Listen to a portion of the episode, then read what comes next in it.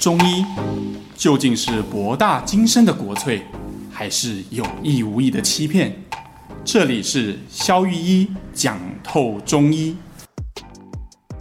哎，我想问黄医师一个问题：如果我们减重，比如假设减重十公斤，嗯，大概有多少？的比例必须要是脂肪才是合理的啊。基本上，我们不管是谁来减重，我们设定的合理的就是呃脂肪的比例大概都要在百分之八十。八十，对，也就是七八十以上，因为我们人体的好快乐的数字。你不要一直露出那个表情，我们专业一点，好不好？好想要。对，因为我们肌肉的，虽然一直讲我是学霸，不要讲这种名词，可是这个东西还是必须要让大家知道，我们肌肉里面的水跟糖这些是可能在随着减重过程，因为你少吃碳水，它就会跑出去的东西，这是很自然的。嗯，对。那这些东西的流失，其实你之后吃一吃高碳水就回来了。这些东西加起来大概不会超过一公斤，其他都是油。对对，那有些人比较水肿，好啦，了不起，再给你多个两三三公斤的水。对，所以这就是为什么我们在。哦，我们在我们的门诊会很 care，就是到底学员减下来的的体重里面有多少是脂肪，嗯嗯，我们都会帮他们计算。每个学员都知道，我们算，哎，你这次减了五公斤，五公斤里面有多少的纯脂肪？那可能有多少是水分或者肌肉？哦，对，这我们一直非常 care 的点是这个。对，因为只有透过这样，就像刚才肖医师说，我们是教练，你可能不知道你掉肌肉了，但是我们透过很专业的检查，从我们专业的判断，可以告诉你，哎，你可能最近有掉肌肉，你可能回去得做一些调整，比如说蛋白质再多吃一点，嗯，少熬点夜之类的，每个人的原因都不同。对啊，因为网络上看到蛮多资讯，是很多人他都自己 DIY，然后想说，哎，就是这样 DIY 会不会有时候可能，比如说自己。假设方向错了，然后变成体脂高，然后肌肉掉了，还不知道是不是有可能这种危险发生？对，是没有错。基本上我们的门诊，就我的门诊，最近其实确实就出现了不少讲曾经在家里自己 DIY 之后迷途知返来找医生的学员们。那其实面对这些学员，我们看观察到的是几个现象，就是说这些人有些人他其实已经都已经瘦到快。接近我们帮他定的目标了，但他体脂率仍然没有到，为什么？因为肌肉流失了。哦，所以你的意思说他都减到肌肉吗？对，他可能减脂肪，maybe 有，但肌肉可能也有。哦，对，那甚至有些来我们那个体组成绩一看就就已经快要肌少症了，这其实是很可怕的事情。嗯，这也就是说，为什么 DIY 的风险就是在这里，因为你没有教练帮你做这件事情，真的。家用型体脂机哈，大概只有体重是准的，所以其实可以直接买体重机就好。体脂脂体脂率会不会不找我叶配？体脂率有一些比较精准，但肌肉量真的是参考，这个是这是限天然的限制啊，这也不是那些厂商的错，就专业的跟家里的就是有这样的差距。嗯，对对对，也就是说，你透过家用型的体脂系，你真的很难看出你自己有没有掉肌肉。对。是不准确的。我我我想到，其实这个呃，其实是一个看待结果的方式啦。嗯、就是比如说，像呃，我之前啊，就是有想过土炮去健身房，然后就自己自己自己去做这些。这这训练嘛，然后你会发现，你动作看起来好像长得跟别人很像，嗯，但是其实回来痛的地方都跟人家不一样。你刚才讲到土包是什么？就是那个枪，然后你是那种对，然后后来我就觉悟了嘛。我们之前不是有录过一集，就是那个枯木逢春嘛，就我觉得有专业的教练去帮你，你真的就是嗯，在在很短的时间内，那个 performance 就会变得，就是那个表现就会变得。比较好，就像我最近，我就我就认定了一个事实，因为我知道我有人性的弱点，所以我就是要花钱，然后然后跟人家跟教练约好，我就不会就是躺在家里这样子。我觉得这个对我来讲是比较有效。可是我就发现，哎，其实这样真的有比较练到东西，因为你做错误的动作，嗯，就算你做了一百次，还不如你把动作做正确，然后你只做五到十次。对，我觉得我相信健身是这样，可能。减重也是这样，就是你真的有把实际上该减的东西减到，而不是呃越越越减越重啦。对，没有错。嗯，对。所以大家就会很清楚知道说，呃，上健身房找教练是为了怕不要受伤，减重找教练是为了不要流失你的那个，对，不要。不是啊，哎，我好奇，黄医生，你可以跟大家分享一下，通常你们在整个这个疗程里面，嗯，通常会帮学员设定怎么样的目标啊？就是比如说，因为大家已经最看重这个嘛，不几个月，嗯，瘦多少这样子。当然我知道讲这个好像很民众了，但是我还是想要就是了解一下，就是你们通常怎么样帮一个，比如说一个一个人，如果他六十公斤女生，然后三十岁，我随便讲以上来说好了。那我我可以公开我体重吗？直接把他体重公布吗？我可以公布我的资讯，我好奇他会怎么瘦。大概四十八公斤，但我体脂有三十三趴，哇，真的真的。然后我肌肉量好像大概才十六十七 K 公斤而已吧，哇，大概这样。OK，, okay 那如果是上到你的门诊，你会怎么样帮他制定一个治疗计划？这是一个非常标准的肌少症的患者，对，我有肌少症。对对对，那其实我们的目标，我们的目标是体脂率。就是说，我们帮学员定的目标都是以这个体脂率来做做基础。那根据研究，男生女生的不一样。男生的体脂率就是所谓的好维持不复胖的那个体脂率的范围，男生大概就是百分之十三到十五，女生百分之十八到二十二。哇，你有的减了，你二十二。对，那为什么它会有个 range 的概念？就是因为每个的肌肉量不同，比如说像肌肉量可能少一点，来到我们的整间，我们的体脂率可能就会先设定二十一、二十二趴。对，为什么？我眼睛瞪超大，怎么会有可能吗？对，你你活到现在有二十一过吗？我不知道，可能像 国中的时候吧。然后你的反应跟我们的学员简直就是一模模一样一样。但他说，还是有可能吗？这是我国小六年级的体重哎、欸，对啊，我抠脸。我说一切都是有可能的，对。听起来就好希望感觉二十一，就是这样。对啊，二十一，二十一的体脂是什么感觉？对啊，就很轻盈的感觉，真的就是怎么吃都不太会弹回去的那种 feel。对，嗯、对呀、啊，那就是呃，在这个体脂率之下，我们才去设定你需要减多少的体重。嗯，然后每个人的目标不一样嘛，有些人比如像像他的呃议题可能是极少，所以他需要减去的脂肪其实不是很多。但我很相对，我必须要帮他设定他得增加多少肌肉，嗯，才可以符合到我设定的二十一趴体脂率。OK，那比如说像是肖医师，如果肌肉量 啊，没关系，你可以说，你说，你说，肌肉量比较多的男性，我们可能就会把 focus 放在需要减掉多少的脂肪，才会符合我们设定的十五趴男性十五趴体脂率哦。所以每个策略不一样，策略不一样，路也不一样。有些人他可能算起来只要减个三四公斤，他就达标，那就是一个月的事情。这么快？对我们，我们不夸张，我们门诊最快的，我昨天才遇到，就才三个礼拜就减掉了六公斤的纯脂肪，完全没有运动，只靠纯饮食。我现在心动到可能会直接关麦，直接关麦。哎，那我好奇，因为毕竟那个。哎，三个礼拜六公斤嘛，对哈、啊。我我想知道中间我到底需要付出什么样的代价啊？对，代价也是个问题。我指的不是看诊的费用代价，我是说，比如说是不是要吃的很难吃啊？是不是要做很多就是非人的 遭受到非人的对待，是不是丧失那个生活的乐趣啊？对对对，或者是切断我所有的人际关系跟朋友圈啊，然后跟所有爱喝酒的朋友 say goodbye 啊，那到底我们要付出多少代价？也是已经在做心理准备。对，对我只在把代价一列出来。我想这是大家都很关心的事，就是哎，我如果要做到这些，会不会很辛苦啊？那其实真的不可否认，饮食控制这件事情本身需要一些意志力的。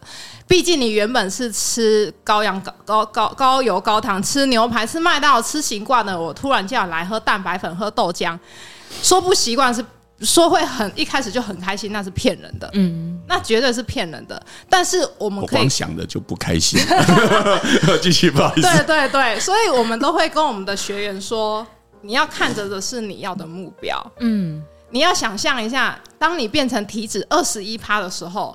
你的身材会有多美？现在夏天快要到了，我都跟我的学员说，你不趁这个已经剩下两三个月就要夏天了，我们在夏天之前就结束这件事情。到时候你穿比基尼，有没有马甲线、人鱼线去海滩？就哇塞，多美呀！想象一下这个画面。我觉得女生减重最大的瓶颈期就是少了一个伙伴去跟你讲这种话，那你对你自己讲就觉得啊，算了啦，反正以前都这样过，就这样继续吃这样，因为其实这个比较 easy 一点。对，但如果有一个人跟你这样讲，就觉得啊，我我继续撑下去，我继续撑下去。对，没有错。你在减重的过程当中，你就得不断的去回到，让自己回到我当初为什么要减重的这个目的。哇对，用这个目的来支持着你往前走。那再来就是实际上在细节操作细节上，到底需要付出哪一些代价？我刚才讲到，你原本是爱吃这些垃圾食物的，我突然叫你吃健康食物，你一开始绝对是不习惯。但是我可以告诉大家，在我们的临床经验，很多学员最痛苦的大概就是头一个礼拜哦，就适应期。嗯、对，适应期，当他这一个礼拜过去就过，对，他发现说，哎、欸。有些原本都不吃豆腐的，像我本人也是。我本人接触这套饮食法之前，我是不碰豆腐的人，我觉得那没味道，不喜欢。可是当我开始真的去吃的时候，我一开始是带着我的目的要要求自己吃下去。可是当我吃了一个礼拜之后，发现豆腐好好吃哦。即使到现在，我都会觉得。我就是去，我就喜欢去那种餐厅，就是有一堆豆腐的那种火锅，有没有？我就点好几个豆腐，我觉得豆腐好好吃哦，简直就是人间美味。这就是一个口味的改变。那事实上，这件事情也发生在我们大部分的学员，大家回诊之后的反应都是：哇，欸，黄医师，我没有想过我有办法吃这些东西。那刚才讲到饥饿三十，都会不会挨饿？没有，大家看回来的第一句，他说：有些人说黄医师好饱哦，可不可以不要吃这么多？好饱，你夸张了吧？真的，有些人说黄医师，你这个菜单太饱了吧？我可不可以晚上少吃一颗蛋，还是少什么呀？我说不行，蛋白质都不能够少。对，嗯、我说你吃越饱你就瘦越快，你千万不能让自己有饥饿的感觉，越饿你就越瘦不下去。哦，这我收到是有两个比较关于平常我们。跟我们的观念不太一样的哈，一个是其实不需要透过挨饿，就那个代价其实是不包括饿肚子的，是。就没有这个代价，但是确实需要调整，就是饮食的形态，嗯，就是比如说平常都吃像我啊，平常都吃就是牛排啦、乐排啊什么这种就是高油高盐的东西，那确实你需要一些调整，要改吃豆腐，嗯，对，但是据说执行一个礼拜之后，就是因为菌种会变嘛。对，所以口味会改变哈。对，毕竟想吃的不是我，是肠道菌，没错，心中一阵默念，没错，看着自己的目的和愿景前进，这样没错，就是这样。你知道，我最近开始比较，就是自从认识黄医师之后，我开始在看，就我我我现在晚餐啊，就是我都会去呃买的时候，我都会看一下后面的热量标跟蛋白质，就是因为我跟他聊过，然后我也觉得我从中受到很多的。启发，然后我真的觉得，我也认同这件事情，就是像我这两个礼拜的晚餐，除了昨天晚上去喝酒以外，哈，自己告诫哈。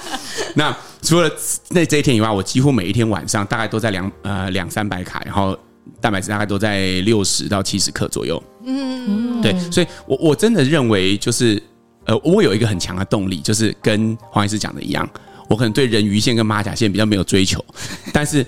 我我自己动力是我不想要我四十岁去做健检的时候，因为我快四十岁了嘛，快四十岁去做健检的时候，哎，发现哎红字很多，哎血压很高，哎血脂很高，然后要开始吃药，这是我不想要的结果。那出于对这个结果的恐惧，我就会想要去做这件事。所以我觉得，不管你的减重目的是什么，但是我觉得及早开始做，寻求专业人士的支持。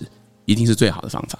讲到健检报告红字，我就非常的有感觉。我当初，我当初之所以会愿意开始人生，开始愿意认真减重，就是因为我的健检报告出现了红字。是吗？你不是都很瘦吗？哦，对，就是学长从大学就认识我，知道我从来就不是一个胖子，但是我的。体脂巅峰在大学的时候，我当时体重五十五公斤，我身高一六八，体重五十五，看起来就是一个很标准的身材。对，但我当时的体脂高达三十六趴，哎，比你还高，比我还高，比你还高，对，就是一个标准的泡芙，里面都是油。那我才大学的时候体检，我就发现，天哪，我居然有脂肪肝。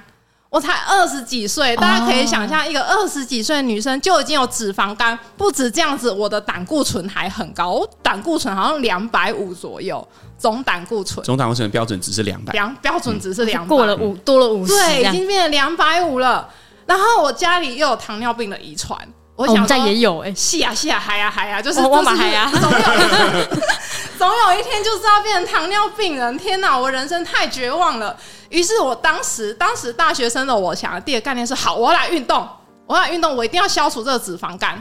我就很认真的每天告诉我自己，我要去我家附近的那个绿园道慢跑。我也这样想过，对。我坚持了多久呢？不好意思，一个礼拜，我也差不多，认真差不多。一个礼拜之后，嗯，总是有念不完的书，好累哦。今天在家念个书好了，不是我的错嘛？我今天考试太多了，总是准备一下考试。这个运动明天再说。于是运动的频率就越来越少了，渐渐的完全放弃这件事情。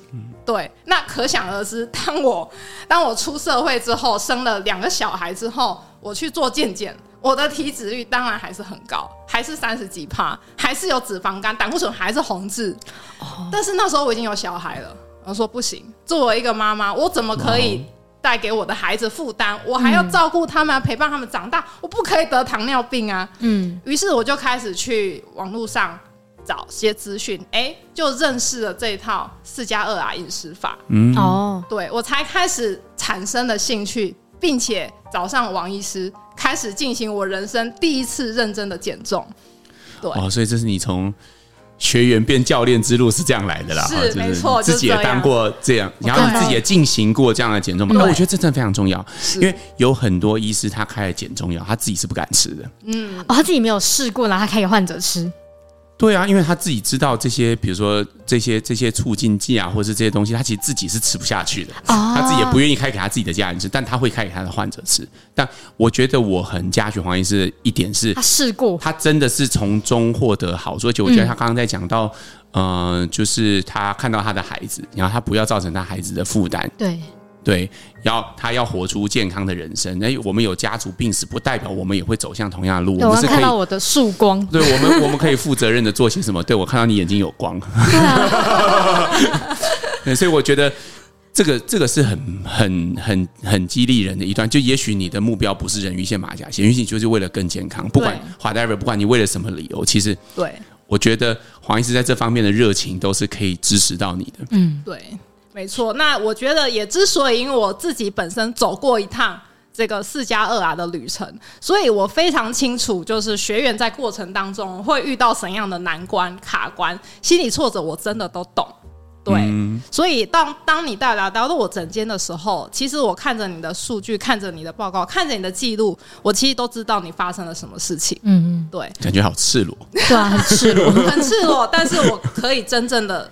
懂你在想什么，才可以支持到你，对，嗯、会让你觉得说，哎、欸，我并不是一个不食人间烟火。你这么有些学员就说，黄医师，你看起来应该一辈子都不是个胖子，你怎么会懂我们这种胖子的辛苦？我说我真的懂，我体脂三十六趴，我有脂肪肝过，那些都是过去的，对，嗯、现在都好了。对，我有这样的经历，我当然懂，嗯、对，所以我陪你，真的，我知道过程会很辛苦，但是我陪着你。这个代价绝对是值得的，对。所以我我听到我觉得蛮感动，就是说，其实黄医师好像看起来跟以前做的事情好像不太一样，不一样。就是他以前是在民间的卫生所嘛，去陪着这些老人家。我记得他跟我讲过一个很他做的很棒的计划，就是 C 型肝炎一直都是一个台湾嗯、呃，就是蛮大的问题。嗯，因为 C 型肝炎在医学的研究上，它走向肝硬化跟肝癌的几率其实比 B 肝多很多。嗯，那如果这些人他不知道、没有意识到这件事的严重性，那走向肝硬化跟肝癌，躺在内科加护病房的时候，那个情景都是要花很多的医疗资源才有办法照顾的。嗯，可那时候黄医师跟我讲，他就觉得他一定要把这个 C 肝的新药尽可能的铺开在。我记得他在这边在陪他粉丝页上面，他有写过这篇文章的这个历程，我看了是觉得蛮感动的，因为他一直都是一个相信预防其实比治疗更重要，在 C 肝上是这样，我相信在减重跟健康控制上也是一样。看起来他好像做了完全不一样的事情，从民间到台北，但是其实他那个为患者着想的那个心，跟他觉得我应该在前期就可以帮到这群人，支持到这群人，会比在远。结果发生很惨重之后，才去做一些救急救的动作，嗯，会是更有效，也是更能够支持到人的。对啊，我我刚刚听的时候，我也觉得说，那个我陪你的这个这三个字就很温馨，就是说，因为很多人在自己不不管是疾病或者是减重好了，就最担心是就都只有自己在努力，然后还不知道怎么样坚持下去。我觉得这是最大的，其实最大的瓶颈跟困难。但如果有一个有一个人是可以陪着一起度过这个这个算艰辛的过程好了，对，就会离那个成功会越来越近，就比较不会觉得说啊半途而废，然后一直一直不断的恶性循环。对，那我们今天真的很高兴可以邀请到黄医生来跟我们分享，就是肠道菌的这个减重的方式，然后还有你的就是很多生命中的故事，就原来原来预防是这么的重要。嗯，对，我觉得今天真的是很饱满的一天呢。你看我们现在看我们录音，五十四分钟。通常我们 请来宾来 fit，我们最担心就来宾讲不出话，对，是我们两个很干，有没有在那边自己有没有开一些无关紧要的小玩笑来填补时间？但是我觉得今天就完全就是你看，就是。黄医师很真诚的跟我们谈他的专业，然后上也很真诚的发出内心的疑问。对啊，我就真的就是因为我是算年轻就肌少症的人，所以我一直一直在想说怎么办这样。然后今天终于有看得到，就是说、嗯、哦，原来是可以这样做，或者是说原来不是不可能。因为我一直以为我都要上什么健身房，然后狂做重训，嗯、但是我很常手臂做一做就很痛，就是我知道我应该是。不会用力啦，嗯、就是因为我肌肉量太少，所以其实这样也是很危险。是，没错没错。看到希望的感觉，对不对？有有有。对，然后我在这边也做个宣告了，就是说，反正我本来就有打算要去找黄医师，就是看门诊，好，所以我就从今天，哎、嗯，因为我们这集应该是预录的嘛，反正我就从最近开始，好，然后我们看隔三个月吧。三个月，好，我们就来对看一下结果，对一下答案，然后来修正一下。然后我也跟大家分享一下，在这中间我经历了些什么。嗯，好，好，然后我我做了哪些修正？啊，过程是不是真的那么痛苦？黄医师有没有骗人？是不是投过身就过？还是投过以为投过身就过？然后其实每一次都被你们夹到这样子。好，好哟，我们今天非常谢谢黄医师跟我们热情的分享。好，那我们的节目就到这边，下次见喽，拜拜，拜拜。